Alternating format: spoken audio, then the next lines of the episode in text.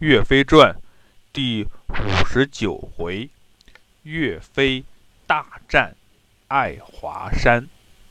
话说岳飞兄弟团聚，大家十分高兴。皇帝下令，岳飞带领各路英雄，率领十万兵马赶赴黄河，抵抗兀竹大军。副元帅岳飞统领十万大军赶赴前线。这天走到一座山脚下，天色已晚。岳元帅吩咐三军将士扎下营盘，休息一下，明天再赶路。岳飞带领着将军们观看四周地形山势，不由得赞叹。这里真是个好地方啊！刘高说：“大哥，你说的对呀，这里有山有水，有花有鸟。虽然我也不知道是什么鸟，但觉得叫声很好听。我们一起去捉几只吧。”岳飞说：“你又在胡说八道！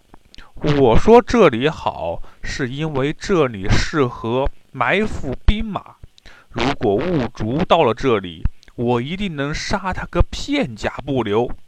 可不是说要游山玩水，我们现在行军打仗，要时刻保持警惕，可不能贪图享乐呀。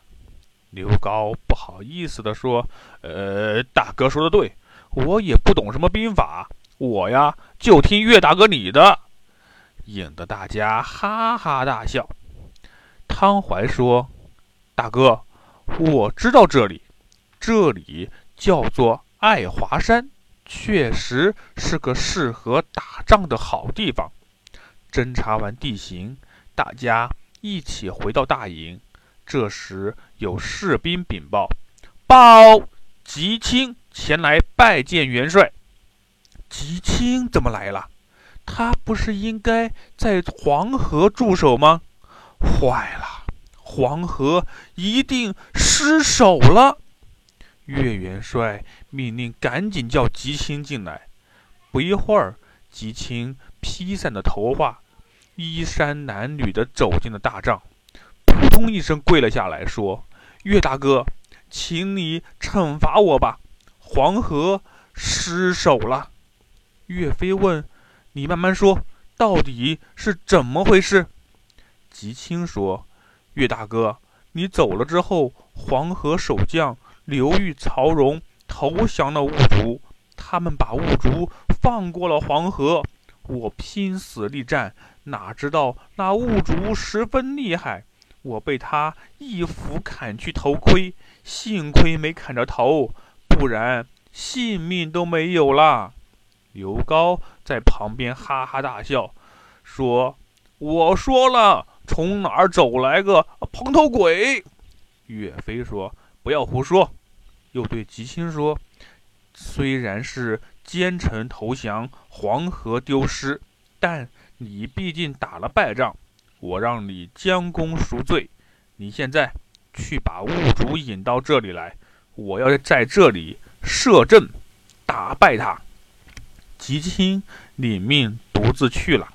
岳飞命令张显、汤怀带领两万人马，弓箭手二百人，在东山埋伏，听到炮响前来捉拿兀竹。又命令王贵、刘高率领两万人马，同样是二百名弓箭手，在北山埋伏，吩咐他们说：“这里是金兀术进来的地方。”他来的时候，你们埋伏好，不要惊动他，让他进来。等我炮响，你们就用大石头把路堵上，断了他的退路，让金兀术有来无回。又命令其他将领各自带人在西山、南山埋伏，也是等到炮响，大家一起进攻。一切都安排妥当。就等金兀术来了。吉青来到兀术大营，不断叫骂，说自己一时大意，败给了兀术，要来报仇雪恨。兀术如果不出来，就是缩头乌龟。金兀竹哪受得了这个气，带着一小队人马要去捉拿吉青。吉青边打边退，不知不觉来到了爱华山脚下。五竹带领着士兵追进了山里，吉青一转眼就不见了。五竹看了地势，四面高山，中间低洼，只有进来的这一条路，心想：不好，我要是被人截断了退路，就中了埋伏了。还是赶紧回去吧。正要调转马头往回走，只听一声炮响，四面呐喊声震耳欲聋，山上纷纷竖起旗帜，那十万八百名士兵团团围住了爱华山。大声喊道：“不要放走了金兀术，捉拿金兀术啊！”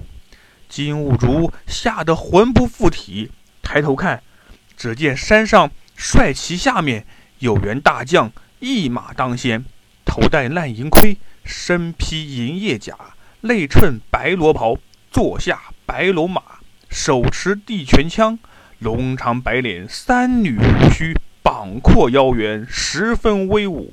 马前站的是张宝，手持混铁棍；马后跟的是王恒，拿着熟铜棍，威风凛凛，杀气腾腾。兀竹壮着胆子问：“你是何人啊？”此人正是岳飞，岳元帅。岳元帅说：“你不认识我，我可认得你。你就是金兀术。”你欺负我宋朝无人，竟敢侵犯我大宋疆土，屠杀我大宋子民，又把我们皇帝囚禁，我恨不能吃你的肉，喝你的血。今天天网恢恢，疏而不漏，你自己前来送死。我不是别人，我就是大宋兵马副元帅。姓岳名飞，你快快下马受死吧！五竹说：“原来你就是岳飞呀！上次你打败了我的哥哥，我正要找你报仇呢。”说完，拍马向岳飞冲了过来。岳飞摆动手中的利拳枪，迎了上去。长枪与大斧纠缠在了一起，这一仗。真是棋逢对手，各逞英雄。话说金国的将军们看着兀竹追赶吉青，怕四王子有危险，带领着大军随后也向爱华山赶来。山上的刘高远远的看见了，就对王贵说：“哥哥，你看岳大哥一定能打败兀竹，我们呀就不用在这里守着了，远处。”又来了不少的金兵呢，咱们与其在这闲着，不如啊下去杀个痛快。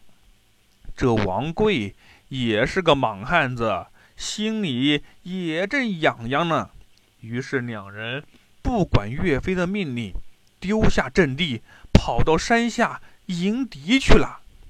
再说岳飞与兀竹交战了七八十个回合。兀竹招架不住，用被岳飞用长枪勾开大斧，拔出腰间的银锏，唰的一剪，打中了兀竹的肩膀。兀竹大叫一声，往山口退去。兀竹来到北面山口，竟然无人阻挡，一路畅通，往山下逃去。